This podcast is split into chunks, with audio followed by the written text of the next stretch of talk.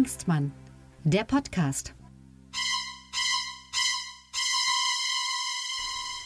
Guten Morgen zusammen. Heute ist Folge 62, heute am 14. Dezember 2023, eine der letzten regulären Folgen des Jahres von Lucke und Hengstmann, dem Politik-Podcast mit Augenzwinkern. Und die namensgebenden Kabarettisten, das bin zuallererst ich, Tilman Lucke, Kabarettist aus Berlin und zu zweit, nein, also auch zuallererst Sebastian Hengstmann aus Magdeburg. Hallo. Hallo Tilman, grüß dich. Ähm, ja. Ja, Sebastian, was sagst du zur Klimakonferenz? Warte.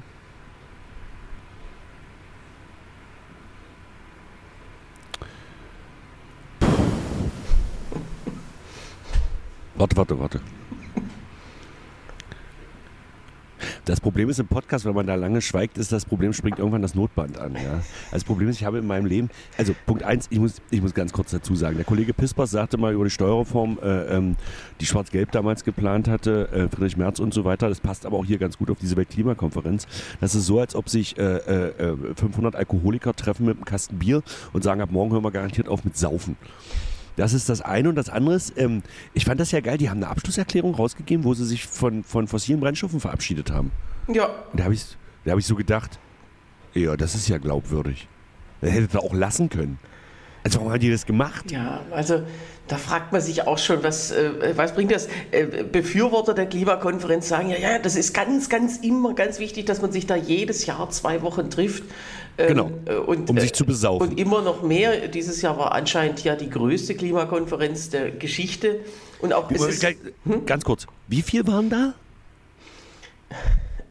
Die größte, ja. Ich weiß es nicht. Es waren mehrere Zehntausend, glaube ich, oder so. Ich habe genau, die Zahl, eine, eine fünfstellige Zahl. Also die sind da alle mit dem Lastenrad hingefahren, oder was?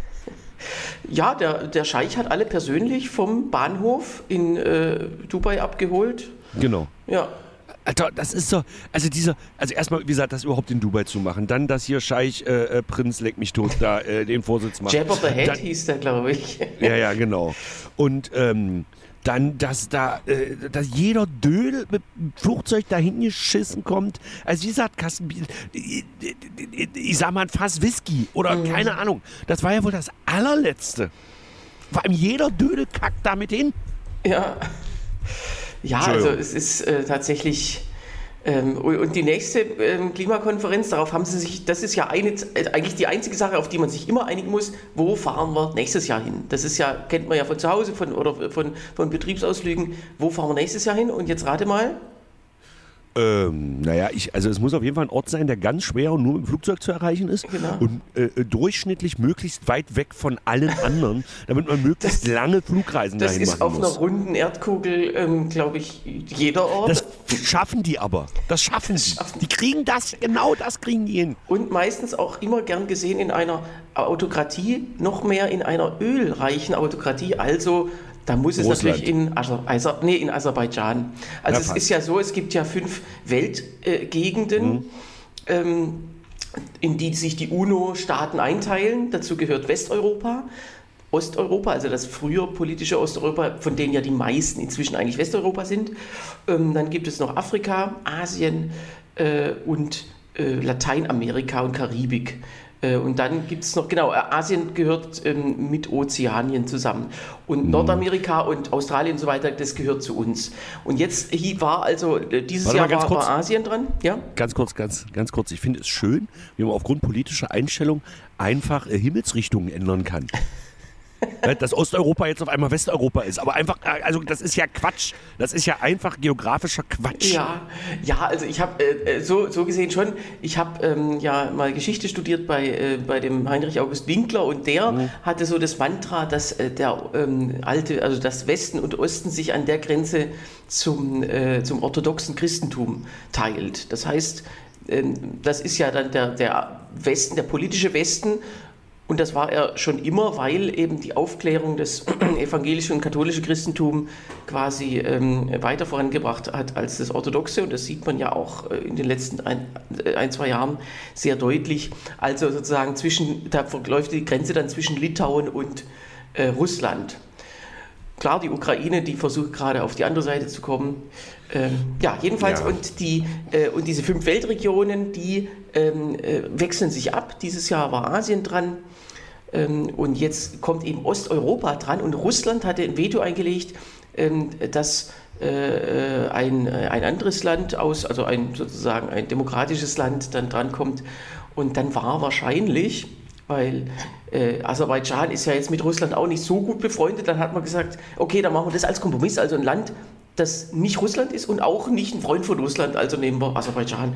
Äh, und ähm, sonst, sonst, hätten, sonst hätte man die Klimakonferenz in Bonn machen müssen weil Bonn ja Standort des Klimasekretariats ist und das ist dann immer so der Notnagel. Bonn war schon einmal Notnagel, als das, glaube ich, in, äh, wo war das, in Tuvalu geplant war und dann haben sie gemerkt, wir haben, im, wir haben ja inzwischen viel zu wenig Inseln dafür, ähm, für so eine Konferenz. Deswegen, also äh, das nur kurz. Nächstes Jahr also freuen wir uns auf die COP29, also COP, mhm. Conference of the Parties. So heißt es ja, es heißt Konferenz der Partys. Ja, genau. Also wahrscheinlich haben, die treffen sich da zum Saufen. Natürlich. Und es so, geht vielleicht egal. in einem Land wie, obwohl Aserbaidschan ist auch islamisch, äh, genauso wie die Vereinigten. Aber wahrscheinlich gilt für Klimakonferenzen dann ein zweiwöchiges Moratorium vom Alkoholverbot. So. So, okay. Äh, wir, nächstes Thema. Ähm, nächstes Thema. Wir haben eine Post bekommen, eine Leserpost von Katja. Ah, ja, das habe ich gesehen. Die ja. auch wieder sehr, die schon mal uns geschrieben hat und jetzt äh, genau. schreibt sie über eure Ausführungen zur Rechtschreibreform und Sprachentwicklung habe ich mich in der letzten Folge besonders gefreut und dabei auch wieder viel Neues gelernt. Eine kleine Korrektur dazu. Wörter mit gleicher Aussprache, aber unterschiedlicher Bedeutung sind homophon. Für Homonyme trifft dies zwar auch zu, allerdings ging es hier ja um unterschiedliche Schreibung, die lautlich nicht zu erkennen ist. Ähm, das hast du gesagt, den Fehler hast du wieder gemacht. Ich habe den Fehler gemacht und du. der wurde jetzt ähm, ausgebügelt äh, dank der Danke, lieben Katja. Katja. So, ich habe äh, jetzt keine weitere Korrektur anzubringen, aber äh, Updates, also wir haben mitgekriegt, dass gestern... Hatte sie nicht noch was geschrieben? Nee. Liebe Grüße hatte sie noch geschrieben. Also genau, da muss man ja alles vorlesen. Man gibt sich ja Mühe, wenn man sowas schreibt, also liest man das bitte bis zum Schluss vor. So. Liebe Grüße zurück und nehmt euch bitte ein Beispiel an Katja. Wir sollten alle ein bisschen mehr wie Katja sein und bei Loco und Hengstmann auch mal kommentieren. Ja, Genau, also freuen wir uns drauf, äh, ähm, wenn das irgendwann mal regelmäßig eintreten sollte. Genau. Und, und wie gesagt, wenn ihr was kritisieren wollt, dann macht es. Und bitte Tillmann. Ja, genau. Und äh, dann machen ich wir was damit. Perfekt. Äh, ja, also das. Ähm, also nahezu perfekt. Nahezu. Egal. So, wir haben Mach also äh, diese Woche erlebt, dass das genauso eingetreten ist in Polen wie, wie ähm, prognostiziert. Also die Verfassung von Polen gewährt ja dem Präsidenten eine Ehrenrunde, dass er eine äh, missliebige Regierung nicht ernennen muss. Und jetzt ist es doch passiert. Also ähm, am Montag gab es das äh, Vertrauensvotum für den zwei Wochen vorher ernannten Morawiecki, das gescheitert ist. Daraufhin gab es äh, vom Parlament, das ist in der polnischen äh, ähm, Nachwendegeschichte zum ersten Mal passiert, dass das Parlament den Regierungsauftrag dann an Tusk noch am selben Abend vergeben hat und der hat äh, sich dann am nächsten Tag, am Dienstag, zum, nochmal zur Wahl gestellt. Mehrheit gekriegt und gestern, wie gesagt, am 13. Dezember dann ähm, ernannt. Und Von jetzt, Duda? Von Duda. Die haben auch zusammen gescherzt irgendwie. Also das, die Bilder waren dann wieder sehr einträchtig. Ich meine, die müssen jetzt zusammenarbeiten. Aber äh, wie, wie, ganz kurze Frage: äh, Wird der polnische Präsident vom Volk oder von der Sejm gewählt? Ähm, der wird von dem Volk gewählt äh, und er würde aber nicht von der Sejm gewählt werden, sondern von dem Sejm. Das ist. Äh, dem, das heißt der genau. Sejm. Also ah, same, okay. same procedure as every year. Und, ja, genau. ähm, äh, ja, also vom Volk und äh, wie gesagt, er hat ein bisschen mehr Macht als andere äh, Staatspräsidenten. Ja, also sagen wir mal so, die Farce ist vorbei. Die ist jetzt vorbei, die ist jetzt wirklich. Man hätte sich ein bisschen Zeit sparen können, man genau. hätte sich ein bisschen nerven und vermutlich, das vergessen ja auch viele bei sowas, das kostet ja auch immer Geld. Mhm. Das darf man ja bitte nicht vergessen. Hätte man sich alles sparen können, indem, wenn du da, äh, ähm, ähm, wie ich jetzt bescheuert, Tusk, gleich den Regierungsauftrag haben die, haben die Fantastischen Vier nicht auch mal einen Song über Duda, Duda, Duda, Duda, oder Duda? Das ist der Dicke, der Dicke in der Ecke mit dem Pulli an oder so ähnlich. Ja, also ähm, auch absurd. Was natürlich die neue Regierung jetzt in Angriff nehmen muss, ist ähm, halt auch diese Justizreform wieder zurückzudrehen und auch so und überhaupt dafür zu sorgen, dass wieder äh, ausgewogene ähm, Richterkollegien da amtieren. Das wird alles noch eine Weile dauern. Und äh, vor allem auch die Gleichschaltung der Medien wieder zurückzunehmen. Also Wobei, ich frage mich manchmal, ja. Hm, ich frage mich manchmal, wenn du, wenn du so eine Autokratie-Diktatur, ist so, so schlimm war es in Polen ja nicht, aber ähm, also ich halte das für in Ungarn halte ich das wesentlich restriktiver inzwischen. Mhm. Ähm, wenn du jetzt, also Tusk ist ja jetzt sozusagen in die gleiche Position gekommen wie Morawiecki. Also sprich, aber eigentlich Kaczynski. Machen wir uns nichts vor, wir wissen ja alle, dass Kaczynski eigentlich die Fäden gezogen hat. Ich weiß nicht, warum er so uneitel ist, nicht selber Ministerpräsident zu sein. Wahrscheinlich weiß er, dass er ein Arschloch ist und beim Volk nicht so gut ankommt. Ähm, nee, also meine These ist ja, dass er, er spricht ja keine Fremdsprachen und ich glaube, er hasst einfach das Ausland und das ist okay. nun mal verbunden mit dem Amt eines Ministerpräsidenten. Er könnte jetzt auch sagen, ich bin Ministerpräsident und reise einfach nicht, aber das macht genau. er dann doch nicht. Es gibt ja auch Außenminister. Immerhin, er, war ja, mal, er war ja mal ein Dreivierteljahr äh, oder, ja, ja. Äh, ja, oder ein bisschen über ein Jahr war er ja mal Ministerpräsident. Äh, mir geht es gerade um was anderes. Wie groß ist die Versuchung, das alles so zu lassen, wenn du ins Amt kommst? Und das zu genießen? Naja, er könnte ja auch jetzt Polen nach seinem Bild umkrempeln. Äh, ja, äh, grundsätzlich ja. Und es ist ja auch immer etwa, also selbst wenn, e, wenn er das nicht wollte, dann ist es ja trotzdem schwer, eine Koalition zusammenzuhalten und immer eine positive Mehrheit für eine bestimmte Änderung zusammenzukriegen. Das ist okay, nehmen wir es mal anders. Nehmen wir mal an, äh, äh, der Mann, dessen Namen ich nicht aussprechen kann in der Türkei, der gegen Erdogan verloren hat. Wie hieß er? Äh, Sören Pellmann. Nein, ähm, äh, genau. genau. Kleiner Insider-Gag für alle, die ja. unsere früheren Folgen gehört haben. Ja, genau, das ist glaube ich so 10, 15 Folgen her. Egal. Äh, nein, wenn jetzt dieser. So, wenn der jetzt äh, Präsident geworden wäre, ja. hätte er theoretisch ja erstmal die ganze autokratische Kraft von Erdogan geerbt. Mhm. Und er ist zwar mit dem Wahlversprechen angetreten, das alles wieder zurückzufahren, aber dann hätte er ja erstmal die Macht, die Erdogan ja. jetzt hat. Und dann ist natürlich, wo ist die Motivation, das dann wirklich zurückzudrehen?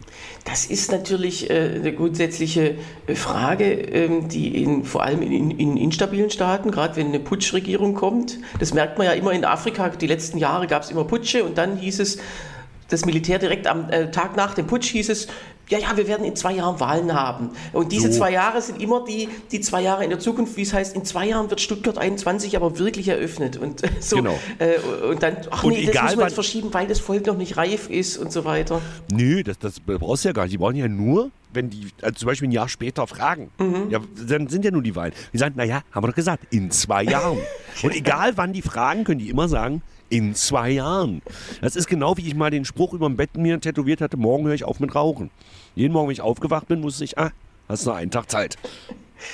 Ja, so ist es. Ähm, äh, gut, aber wir kommen, äh, wie gesagt, also äh, Polen ist das eine Update, dann Petra Pau ist das zweite Update, ähm, äh, Bundestagsvizepräsidentin ihres Zeichens von der Linkspartei, inzwischen nicht mehr von der Linksfraktion, die nicht mehr existiert, ähm, man hat auch gestern, gestern war die erste Sitzung des Bundestages nach dieser Fraktionsauflösung, da hat man richtig gesehen, äh, im Plenarsaal ist der vorderste Tisch schon abgeschraubt worden. Also, also Weil es, es keinen ist, Fraktionsvorsitzenden mehr gibt. Äh, genau, oder überhaupt keinen Fraktionsstatus. Deswegen die allererste Reihe, die ist ja heilig.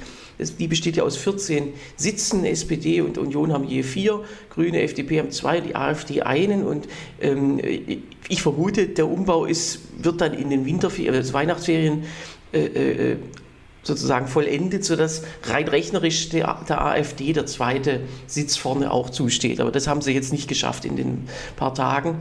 Aber zumindest der, der erste Tisch war weg und die saßen dann alle schön weit hinten am Fenster. Und äh, es gab eine Debatte, die von der AfD angestrengt wurde und von der äh, Union. Ja? Ganz kurz eine, eine Zwischenfrage. Also, dass die, die Wagenknecht Jünger, Bündnisser Wagenknecht, was auch immer, die haben ja jetzt schon eine Bundestagsgruppe gegründet. Ja, aber die Gruppe muss erst anerkannt werden vom Plenum. Das aber die ehemalige, also aber die Linksparteigruppe hat sich noch nicht gegründet, oder wie? Mm, das weiß ich gar nicht genau. Also die werden, die sind natürlich miteinander in Kontakt. Äh, ob es schon eine Gründungssitzung gegeben hat, weiß ich nicht. Aber tatsächlich für die, für die Verteilung im, im Plenum ist ein Plenumsbeschluss nötig. Und ähm, weiß nicht, ob der diese hm. Woche noch kommt oder dann nach Weihnachten. Ähm, äh, die Anerkennung Da habe ich nachher auch noch eine ganz lustige kleine Geschichte aus, den, aus der Schatzkiste der Bundestagshistorie. Ähm, aber zunächst mal, wie gesagt, Petra Pau. Und es gab eine Debatte äh, mit, mit Abstimmung über ihren Posten oder über die Aufforderung, sie zum Rücktritt aufzufordern, natürlich von der AfD, ähm, die selber ja es nicht mal schafft, selbst einen Typen da ins, ins Präsidium zu hieven. Und wenn wir Typen sagen, dann gehen wir davon aus, dass es höchstwahrscheinlich ein Mann werden würde, wenn die wahrscheinlich. Egal, erzähl weiter. Ja, wobei diejenige, die bisher am nächsten dran am Nicht-Scheitern war, also nur ungefähr 30 Prozent zu wenig hatte, äh, das war eine Frau. Das war Marianne Harder-Kühnel, wahrscheinlich die am wenigsten radikale oder was auch immer. Jedenfalls äh, äh weit weg. Und die CDU und, und also die CDU-CSU hat dann auch einen eigenen Antrag noch dazu gepackt. Ähm, der inhaltlich das Gleiche aussagte und die beiden wurden abgestimmt. Die CDU war natürlich gegen den AfD-Antrag, für den eigenen und so weiter. Ähm, also, wie gesagt, abgelehnt mit den Stimmen der Ampelkoalition und der äh, Linken ähm, diese Aufforderung und es war auch sehr deutlich, dass die Petra Pau nicht zurückdrehen wird. Da hatten wir ja vor, vor ein paar Wochen drüber gesprochen, wussten es nicht. Aber es war auch ganz interessant, während der Debatte saß sie also ganz hinten, als es um sie ging und ähm, äh, während andere sprachen und sie dann so, oder Philipp Amthor auch, äh, hat sie dann auch auseinandergenommen, ähm, äh, hat sich aus Solidarität dann noch die Bundestagspräsidentin Bärbel Baas zu ihr gesellt, also in ihre Reihen. Ach, ja süß. Und auch noch ein, zwei andere von der SPD haben sich da sozusagen ganz nach hinten direkt neben sie gesetzt und sie eingerahmt. Das war ganz süß, ja. Um zu zeigen, dass sie eben erstens gute Arbeit macht und zweitens gewählt ist äh, bis, bis zum Schluss, ja. Ja, ähm, apropos, jetzt ganz kurz, ähm, ähm, die CDU hat ja jetzt ihr neues, also die CDU hat ja jetzt im Prinzip schon ein Wahlprogramm, äh, äh, oder die Union, sagen wir mal, hat ja ein Wahlprogramm hingestellt. Hat, also in so einer Motto, wir können morgen Neuwahlen machen, wir sind bereit. Markus Söder, hast du das gesehen? Markus Söder hat sich offiziell für Friedrich Merz als Kanzlerkandidaten ausgesprochen. Hast du das mitgekriegt? Nee, aber Morgen ja, natürlich nicht so Gegenteil. offiziell, aber ja. er hat gesagt, wenn es jetzt zu Neuwahlen kommt und natürlich stehen wir jetzt hinter Friedrich Merz, wahrscheinlich weil sie alle wissen, dass keine Neuwahlen kommen, aber so. äh, im Prinzip hat Markus Söder Friedrich Merz offiziell den Kanzlerkandidatenposten angetragen und er kann ja nicht in zwei Jahren zurückrudern oder in einem Jahr, wenn die Kanzlerkandidaten aufgestellt haben. Ich ja, je nachdem, also. wie der Zeitplan ist, ähm, ich vermute, die Union wird auch erst nach der Europawahl jemanden ähm, dann, dann echt aufstellen, genau. also in der zweiten Jahreshälfte.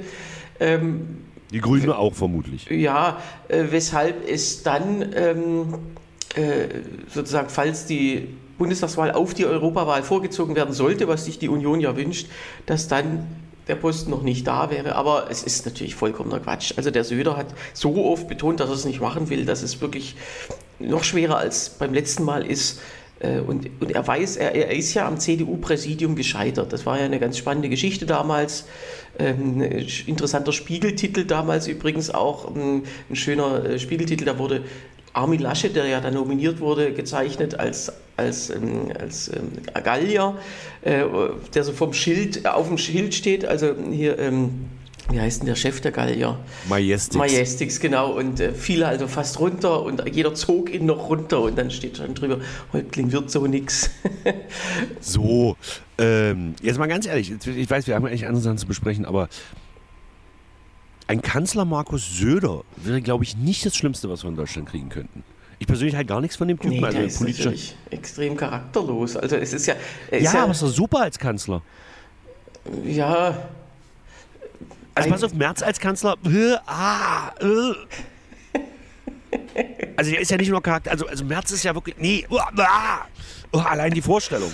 Also dann lieber Söder, ehrlich gesagt. Dann, weil Söder hat den großen Vorteil.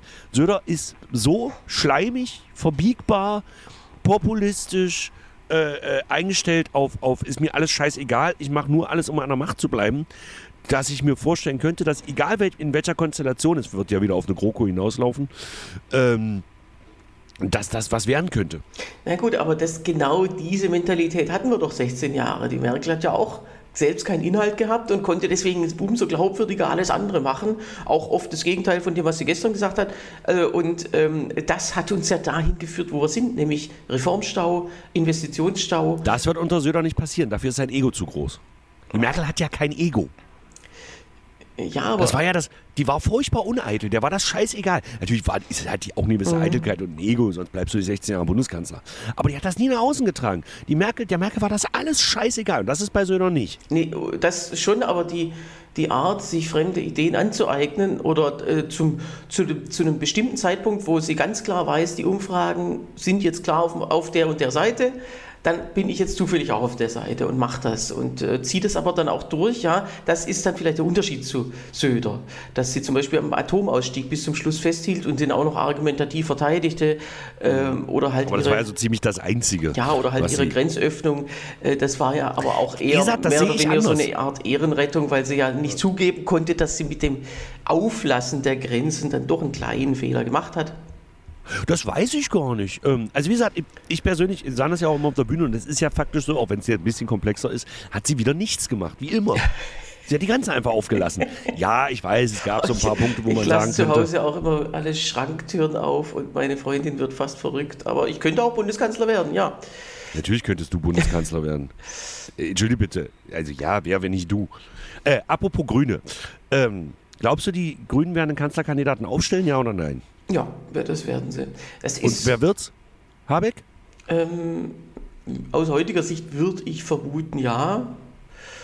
Äh, das ist natürlich bei Habeck ein Riesenauf und Ab. Und ich kann mich erinnern, vor der letzten Bundestagswahl haben, haben führende Grüne gesagt, ähm, ja, also wir haben jetzt die Wahl zwischen Habeck und Baerbock.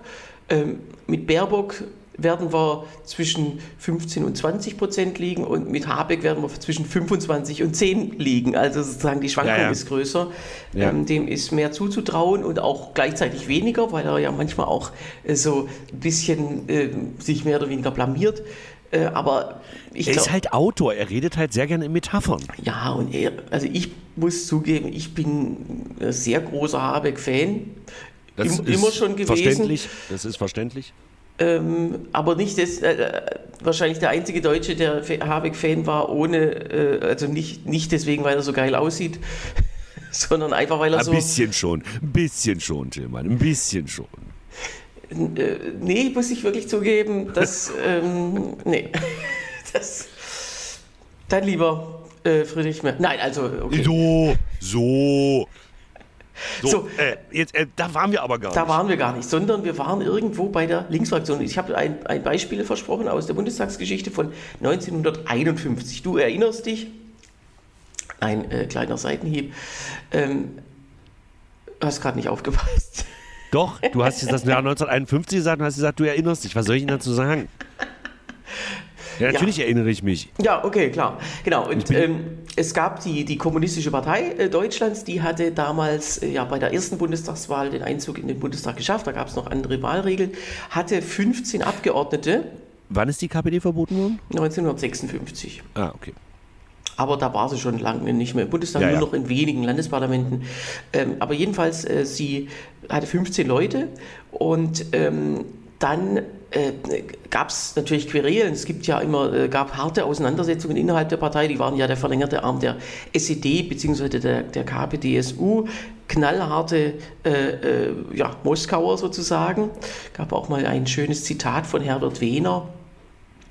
Äh, nee, stimmt gar nicht. Es wird nur Wehner zugeschrieben, war aber von Strauß.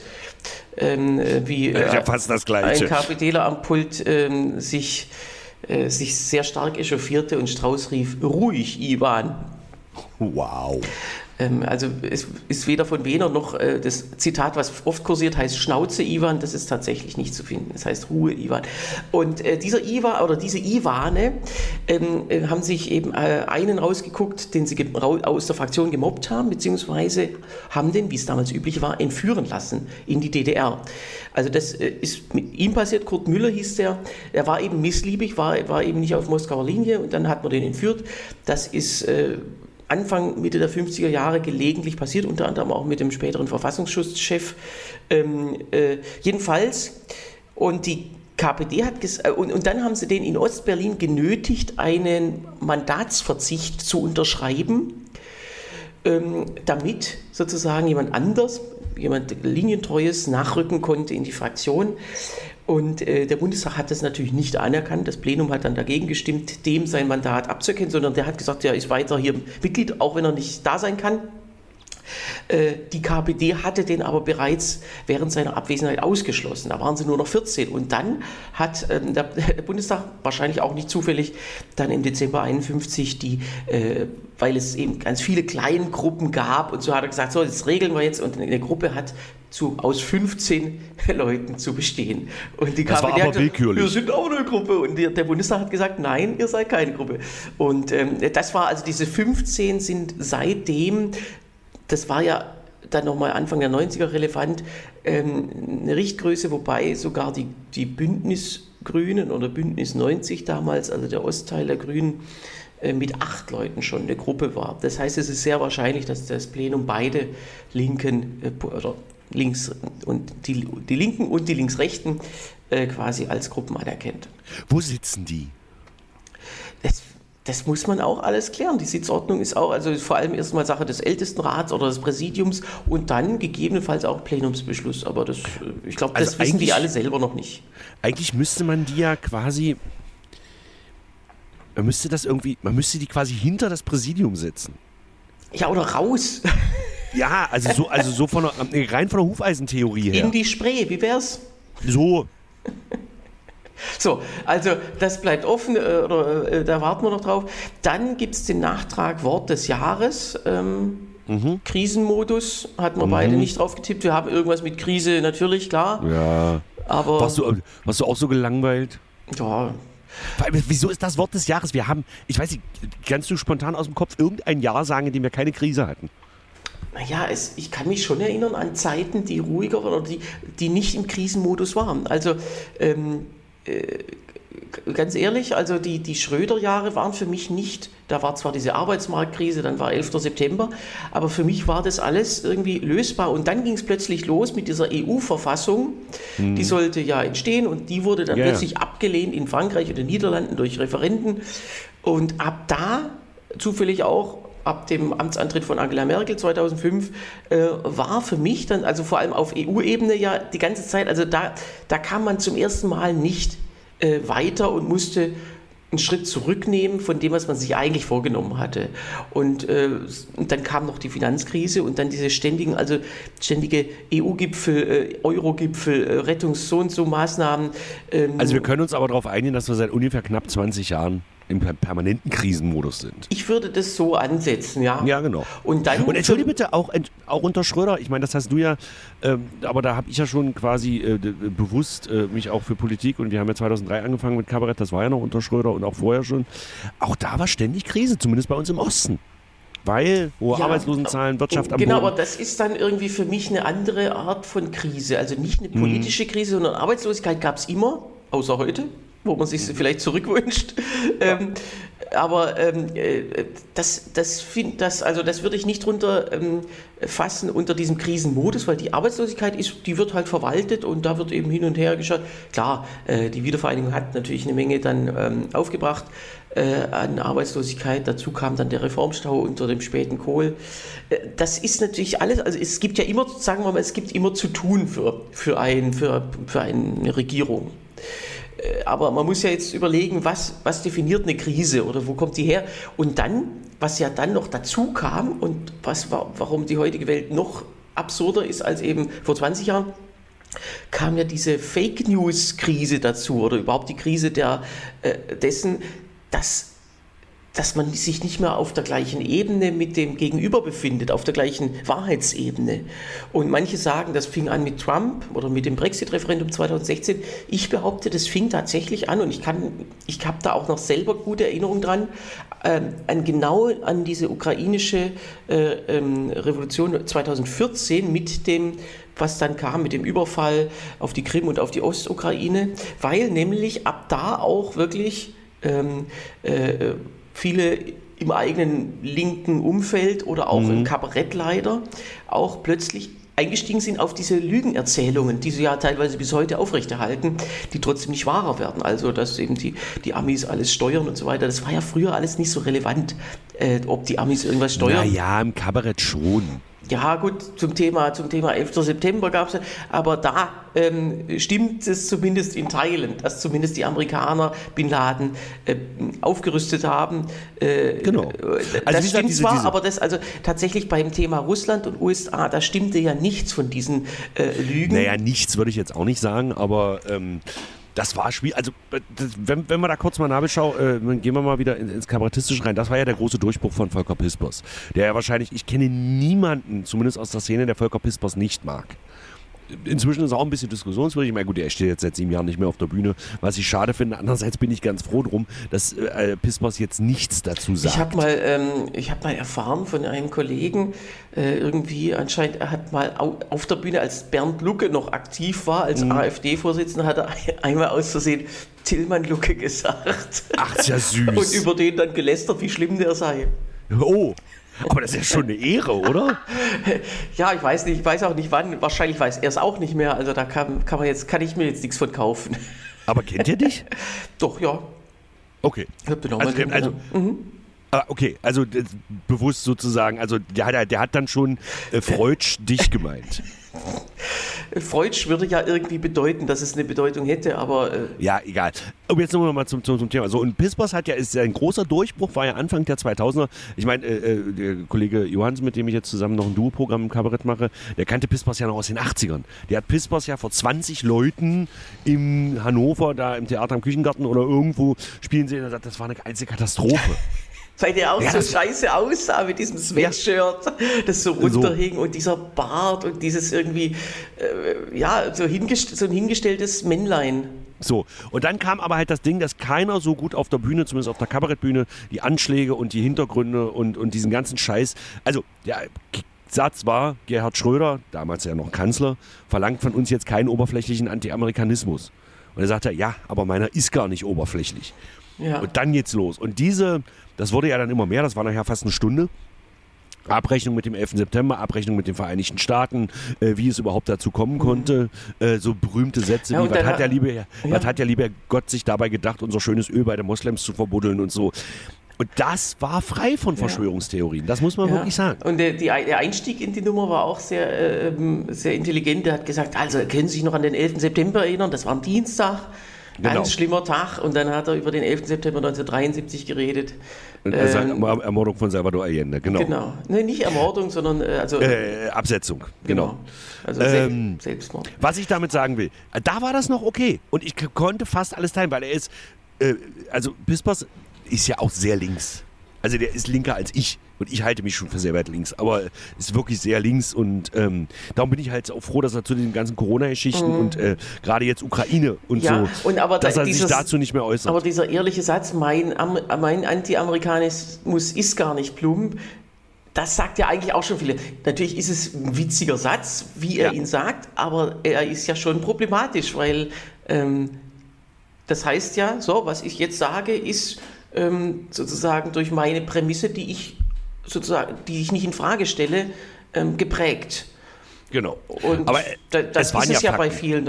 Ja, schon. Ähm, genau. Und ich wollte nur sagen, also dieses zu dieser zu dieser ständigen ja Finanz- und äh, äh, politischen also äh, Strukturenkrise auch. Also die EU ist ja wirklich eine Katastrophe äh, in der heutigen ähm, im heutigen Zustand. Dazu kam dann eben auch noch diese Lügenkrise durch durch Putin und durch die ähm, äh, und durch diese, ja, durch diese ganzen Entwicklungen, die dann auch noch Nachahmer fanden. Also früher, die früheren Rechtspopulisten wie Haider oder Berlusconi, die kamen ja ohne große Lügen aus, sondern die, fanden, die haben nur, also gerade Berlusconi, äh, seine Bunga-Bunga-Partys, der gerade, äh, das ist ja ein schöner Lebensstil, den will man nachahmen, den wählt man. Oder Jörg Haider war auch ein Partylöwe und so.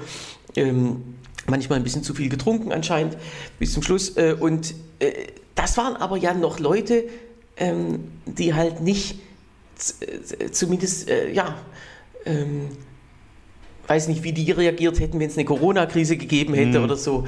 Äh, aber äh, da, ähm, die haben mit den politischen Fakten, die es gab, äh, operiert und ihre Meinung dazu gebildet. Und, ja. Naja, naja, ich habe da, hab da jetzt auch neulich drüber nachgedacht, aber wirklich los, also das, das Problem ist, dass dieser, ähm, äh, äh, äh das, das, das Narrativ äh, oder einfach Dinge zu behaupten, mhm und du kommst damit durch, weil ja. die Leute, die sagen, das ist falsch, also das, das ging mit Trump los. Das ja. offiziell. Naja, äh, rein und zwar chronologisch sogar mit Boris Johnson, äh, weil der ja ein paar Monate früher dran war. Also, 2000, äh, also ja, Juni 2016. Ja, ja, aber es ging ja schon im Wahlkampf los äh, von Trump. Also es ging ja im Prinzip 2015 schon los. Ja, stimmt. Und letztendlich, und da ist dann die AfD aufgesprungen. Weil mhm. die, AfD, die AfD war ja bis 2015 nichts wert. Das war ja einfach eine, einfach eine Altherrenpartei, die gegen den Euro waren und mhm. gegen die Griechen. Ja. Und dann ging das aber mit Trump los und diese Fake News, dass er sich ins und einfach Quatsch als Wahrheit behauptete. Mhm. Und auf einmal stellten alle fest, und auf einmal stellten alle fest, oh guck mal, das geht. Ja, ja, es gab ja auch, also von Boris Johnson gab es ja die auch diese, wie er zugegeben hat, äh, ähm, warum er zum Beispiel, es gab ein Interview, wo er gefragt wurde, äh, was machen Sie gern? Ich bemale gern Busse. Also so kleine, was weiß ich, irgendwie Modellbusse, irgendwas. So ein Unsinn natürlich, aber ja. was wurde dann hinterher von allen Leuten gemacht? Sie haben gegoogelt Johnson und Bus. Und der mhm. Algorithmus hat dann plötzlich diesen berühmten Bus, wo drauf stand, die nationale Gesundheitsversorgung kriegt so und so viel Milliarden durch den Brexit. Äh, und äh, sozusagen diese Platzierung von Lügen, die aber dann so, ähm, die jeder sich äh, fast wörtlich einbrennt ins, ins Gedächtnis und plötzlich sind sie wahr. Ja, das ist halt das Problem. Wenn man eine Scheiße oft genug wiederholt, dann wird es halt irgendwann zu Champagner. Ja. Ähm, Übrigens, äh, einer der, der, der, Hauptschuldige am Brexit ist ja gar nicht Johnson, sondern äh, David Cameron. Und der das ist, ist der Hauptschuldige. Genau. Nee, nee, Cameron, der hat ja überhaupt das Referendum erst angesetzt. Ja, ja das ist der Hauptschuldige, ja, ja. David Cameron. Johnson, der, Johnson, ist bloß ein Trittbrettfahrer. Ja, der hat ja auch sich erst spät entschieden, ob er für oder gegen den genau. Brexit genau. ist. Also Johnson ist für mich... Der ist im Grunde Johnson, Markus Söder in Reinform, nur so. mit einer scheißeren Frisur. Nee, ich würde, naja, gut, also Söder, komm, also. Müsste man mal nein, ich möchte, einen Tipp geben. Nein, ich möchte Johnson, also bei Johnson ja auch wegen der Optik gerne mit Trump verglichen wird, aber Johnson und Trump, das sind für mich Welten. Ja, intellektuell bestimmt. Ähm, aber ansonsten von, von der Gewissenlosigkeit natürlich, das braucht man, ja, man muss sich sein Gewissen schon operativ entfernen lassen, wenn man so genau. werden will. Ja, jedenfalls, äh, David Cameron ist ja jetzt wieder oben auf als Außenminister, hatten wir darüber gesprochen. Und ähm, es ist ja so, kleiner, kleiner Fun-Fact noch am Rande, ähm, als britisches Kabinettsmitglied muss man ja im Unterhaus oder im, also im Parlament sitzen. Die allermeisten, das ist ja in Deutschland nicht so, ne? Genau, äh, genau. Alle, äh, die allermeisten Minister sitzen im Unterhaus und dann hieß es ja, der ist ja schon längst in Rente, was machen wir jetzt mit dem? Und dann wurde der zum Lord ernannt. Stell dir das mal vor. Der sitzt jetzt einfach im so. Oberhaus, weil ins Unterhaus kann man den ja nicht einfach so ernennen. Da braucht es hm. eine Nachwahl. Da, hm. Meistens ist es so, wenn man eine Nachwahl hat, äh, dann wird, es ist auch scheißegal wo, ähm, also wenn jemand quasi aus dem Parlament rausgeht oder stirbt, dann kommt da eine Nachwahl und dann setzt man da den hin, den man unbedingt jetzt im Parlament braucht. Aber auch das hätte Wochen oder Monate gedauert. Dann haben sie ja, gesagt, natürlich. Nee, also äh, jetzt ist er einfach ein äh, Lord und im Lord, die, die, das ist wer ja... Wer darf denn das? Äh, ja, eigentlich der Premierminister, der schlägt es dem König vor und der macht es dann offiziell. Also es muss der König machen. muss er machen, ja. Und der ist jetzt Lord of, da wird sich dann eine Lordschaft, äh, also eine, eine Baron, eine Baronetcy wird sich dann ausgedacht, irgendein, irgendein Landkreis oder so. Der doch, und äh, das ist ja wirklich, dagegen ist ja der Bundestag eine Telefonzelle, also gegen diese Größe des britischen Oberhauses. Echt jetzt? Ja. Du bist da, du, du bist da auf Lebenszeit drin, ne? ähm, genau, also früher war es ja vererblich, das ist heute nicht mehr so. Deswegen wird ja auch jeder Depp immer ernannt. Also das war ja früher weniger. Früher gab es weniger Lords, die neu kamen. Und heute, also gerade vor allem der, also dieser Zerstörer. Naja, so ist es halt. Ach Gott, naja, ich weiß nicht, der Zerstörer ist für mich James Cameron, Punkt. Nee, den meine ich ja. Der sitzt jetzt im Oberhaus. Ach so. Nee, nee James Cameron hat ja Herr der Ringe gedreht. Äh, ja, natürlich, David Cameron. Ist ja jetzt auch scheißegal. Ähm, Worum es mir jetzt eigentlich geht, und das ist ja das Krasse, dass dieses Oberhaus also sag mal so, wenn die irgendwann die Monarchie abschaffen, müssen die auch das Oberhaus abschaffen. Ne? Das Oberhaus hat ja keinen Sinn. Während der, während, während ja der Senat zum Beispiel in Staaten, oder gut, der Bundesrat ist vielleicht noch ein bisschen was anderes, aber der Senat in Staaten wenigstens noch irgendwie den Föderalismus repräsentiert, was ja eigentlich auch nicht stimmt, weil Kalifornien hat genauso zwei, zwei äh, Sitze wie zum Beispiel, weiß nicht, Wyoming. Und mhm. da leben ja nur drei Wölfe und ein Schakal. So. Äh, ist ja dieses Oberhaus völlig überflüssig. Das sagt ja nichts aus, dieses Oberhaus. Ja, und natürlich, äh, die politische Mehrheit ist dort natürlich konservativ, weil es ja äh, erstens erstens haben die Konservativen in den, in den letzten Jahrzehnten meistens regiert und dadurch hat man auch verdiente, in Anführungsstrichen verdiente Politiker, die man dann auch da hinsetzen will. Margaret Thatcher zum Beispiel saß auch drin. Äh, und auf der anderen Seite natürlich der ganze Lebensstil von diesen Snobs äh, ist natürlich auch konservativ. Ähm, äh, klar, aber es ist nicht gesagt, weil die Großbritannien hat ja keine Verfassung und deswegen ist es schwer, sowas dann auch mal also es war sowieso schon schwer, das zu reformieren, dass das nicht mehr erblich ist. In Bayern gab es ja auch mal einen Senat, da saßen, also bis, bis 2000, saßen äh, einfach irgendwelche ähm, Vertreter des gesellschaftlichen Lebens, natürlich vor allem Kirchen, aber auch Gewerkschaften oder irgendwelche Arbeitgeberverbände äh, und so, die oder Berufsverbände, die saßen alle in diesem bayerischen Senat und dabei ist Bayern ja auch immer schon ein Freistaat gewesen. Also ähm, äh, man kann so, so eine Showveranstaltung, die einfach nur eine Arbeitsbeschaffungsmaßnahme für irgendwelche Honorationen ist, die kann man sich schon irgendwie leisten, wenn man das möchte. Ja gut, aber ich will jetzt nicht über das äh, politische System in Großbritannien reden. Ähm, weißt du eigentlich, wie wir darauf hingekommen sind? Vom Wort des Jahres Krisenmodus. Ja, das Sehr war der Ursprung. Darüber wollten wir eigentlich, das wollten wir nur kurz erwähnen. Da haben wir jetzt doch geschafft, viel drüber zu 20 sagen. 20 Minuten. Ist doch gut. So, Schön. Ich habe noch eine kleine Geschichte auch wieder aus Berlin, ähm, äh, aus dem Panoptikum Deutschlands. Und zwar die Berliner Grünen. Ja, wo du ja Mitglied bist.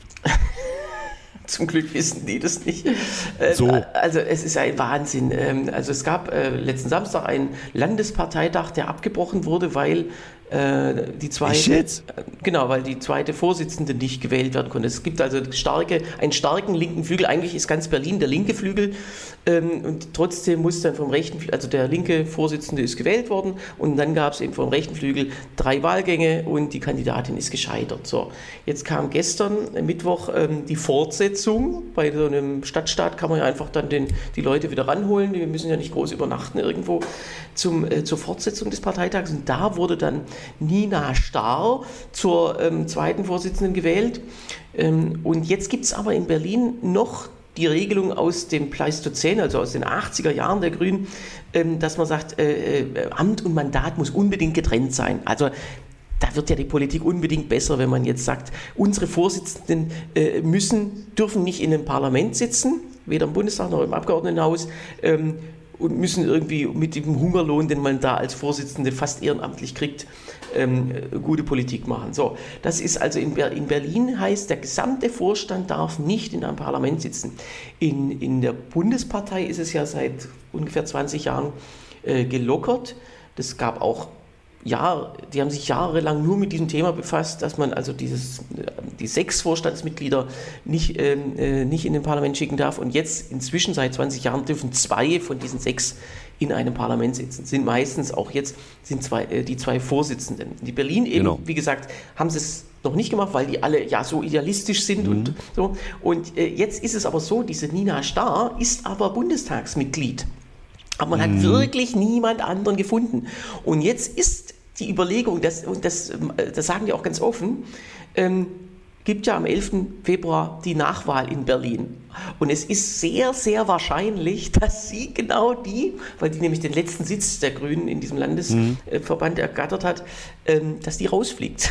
Und dann sagt sie, äh, oder dann sagen die, ja, dann wäre doch alles in Ordnung. Und wenn nicht, dann können wir immer noch schauen, dann können wir sie im, im äh, nächsten Jahr nochmal abwählen oder so. Aber sie, also ich meine, für sie selber ist es ja optimal, weil Glück im Unglück, ja. Ähm, aber dass man schon mit so einer Niederlage rechnet. Es ist ja so, dass die Nachwahl natürlich, äh, da werden ja, werden ja die Ergebnisse annulliert in diesen paar Wahlkreisen, ungefähr ein Fünftel bis ein Viertel des, äh, des gesamten, äh, also von ganz Berlin. Ähm, und dann müssen die Parteien ja um dieses Ergebnis zu wiederholen, müssen ja ungefähr die Stimmenzahl wieder kriegen, die sie damals hatten. Und bei den Grünen ist es ja sehr wahrscheinlich, dass sie weniger kriegen. Bloß mal so, äh, bloß mal so, ist es theoretisch, es ist praktisch unmöglich, aber mhm. es ist mhm. theoretisch möglich, dass Gysi und äh, Lötsch, äh, nee, wer, wer, hatte das zweite äh, Direktmandat in Berlin? Mhm. Die Pau, ne? Nee, die Lötsch oder die Pau? Die Lötsch. Gut. Dass die ihre Direktmandate verlieren? Nee, das habe ich, ähm, glaube ich, vor ein paar Folgen nee, schon gesagt, das ist unwahrscheinlich, nee, aber ist es ist, Ich habe mich da korrigiert, äh, eine mhm. der vielen Korrekturen. Es ist äh, rechnerisch äh, äh, tatsächlich unmöglich, weil der, der ah, Vorsprung so groß ist. Und dazu kommt noch, die zwei Wahlkreise von Gysi und Lötsch sind die am wenigsten schlechten. Da gibt es also nur ganz, ah, ganz wenige Wahllokale, die schlecht gearbeitet haben. Da wird also ah, fast okay, nicht schade.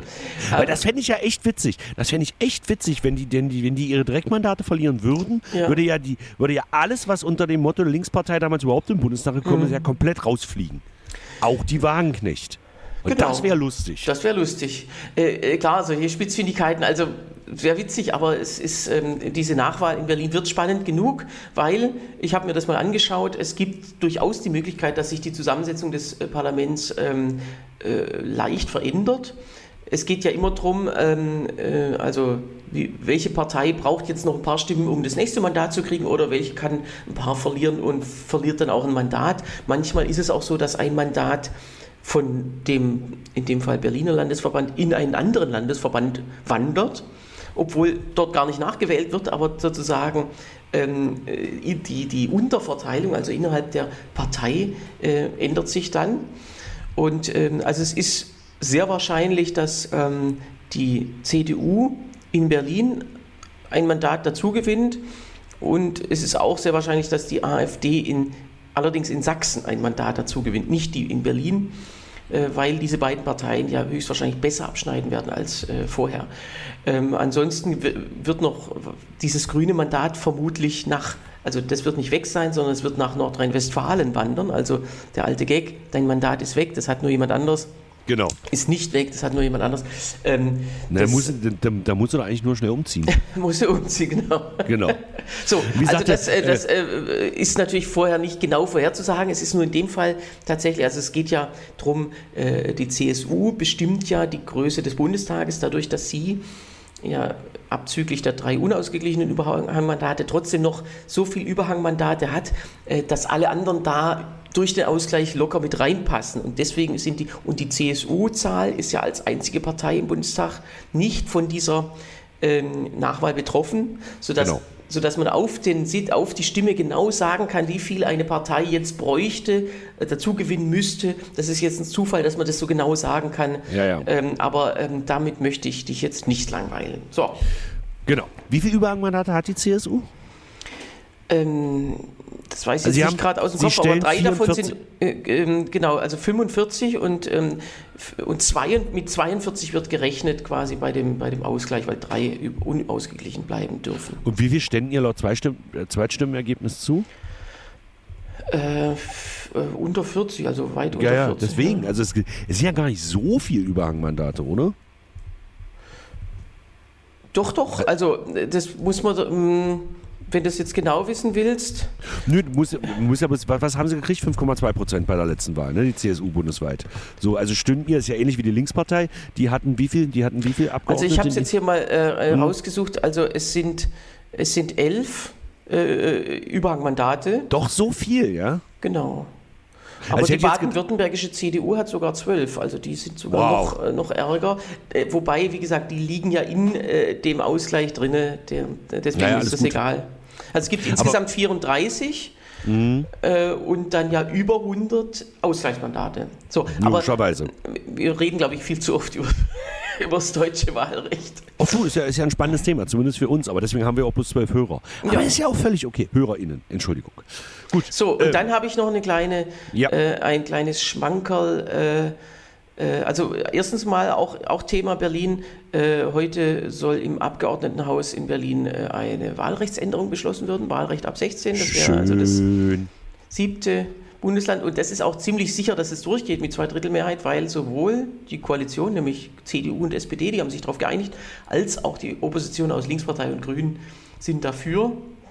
Äh, anscheinend geht ja jetzt trotzdem eine Krankheitswelle um, sodass äh, inoffiziell gesagt wurde, es sollen bitte alle Abgeordneten trotzdem kommen, weil man ja wirklich diese Zweidrittelmehrheit braucht. Ähm, zweitens, und äh, das ist auch wieder typisch Berlin, wir, kriegen ein, wir gönnen uns einen temporären neuen Feiertag mit der Ausrede, äh, in einem der nächsten Jahre ist ja der Frauentag wieder mal ein Sonntag und der ist ja bei uns auch Feiertag und das geht nicht und jetzt müssen wir den 8. Mai 2025, also 80. Jahrestag des Kriegsendes, das äh, dürfen wir jetzt frei machen. Also damit beschäftigt sich Berlin, das können wir gut.